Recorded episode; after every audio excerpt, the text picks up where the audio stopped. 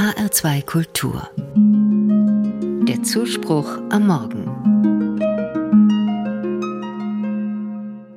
Weihnachtsgeschichten. Das sind meist stimmungsvolle Erzählungen, die zur Weihnachtszeit spielen, in der Regel gut ausgehen und anschaulich machen sollen.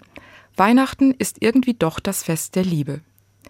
Jetzt in der Adventszeit sind diese Geschichten besonders beliebt. Zum Vorlesen für Kinder, beim gemütlichen Adventskaffee oder als Film im Kino. Kürzlich habe ich eine Geschichte gelesen, die auch in der Weihnachtszeit spielt, aber doch ganz anders ist. Kleine Dinge wie diese heißt der Roman der irischen Autorin Claire Keegan. Er spielt in einer Kleinstadt in Irland in den 1980er Jahren. Im Mittelpunkt steht der Kohlenhändler Bill Furlong. Kurz vor Weihnachten macht er zufällig eine schockierende Entdeckung. Bei einer Lieferung an das örtliche Nonnenkloster trifft er auf eine Gruppe verwahrloster Mädchen, die dort leben und ihn verzweifelt um Hilfe bitten. Und er findet in einem Kohlenschuppen des Klosters eine völlig verängstigte, frierende junge Frau. Später stellt sich heraus, dass sie vor kurzem ein Kind geboren hat, das ihr wohl weggenommen worden war. Der historische Hintergrund der Geschichte sind die Magdalenenheime, die es in Irland bis weit ins 20. Jahrhundert gab. Diese Heime wurden von Nonnen betrieben. Dort wurden Mädchen und junge Frauen untergebracht, deren Leben nicht zu den Moralvorstellungen der Zeit passte.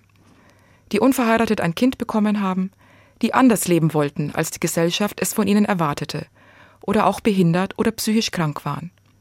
Sie wurden in diese Heime abgeschoben, mussten dort schwer arbeiten, meist in Wäschereien, unter schlechten Bedingungen und ohne gerechte Bezahlung.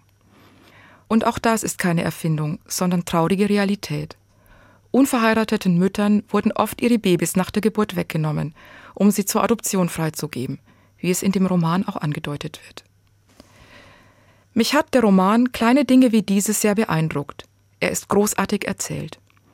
In knappen Worten schildert er die Erlebnisse des Kohlenhändlers Bill Furlong. Seine Begegnungen mit den jungen Frauen, die Andeutungen über ihr Schicksal, die er immer wieder in der Stadt hört. Sein Gespräch mit den Nonnen, die ihm bei Tee und Kuchen Glauben machen wollen, die junge Frau wäre nur beim Versteckspiel im Kohlenschuppen vergessen worden. Die Warnungen aus seinem Umfeld, sich ja nicht mit den Nonnen anzulegen. Die haben ihre Finger überall drin. Seine eigenen Töchter würden dann bestimmt keinen Platz mehr in der Schule der Nonnen bekommen, der einzigen höheren Schule am Ort. Weihnachtliche Gemütlichkeit lässt diese Geschichte nicht aufkommen. Aber dennoch finde ich, es ist eine Weihnachtsgeschichte. Denn Bill Furlong in dem Roman lässt sich vom Elend der Frauen berühren. Er hinterfragt, was er sieht und was ihm erzählt wird. Und er schlägt sich am Ende auf die Seite der Schwachen. Ich möchte sagen, er nimmt die Botschaft von Weihnachten, die Botschaft des Evangeliums wirklich ernst. Gott kommt als kleines, schwaches Kind und er steht auf der Seite der Schwachen.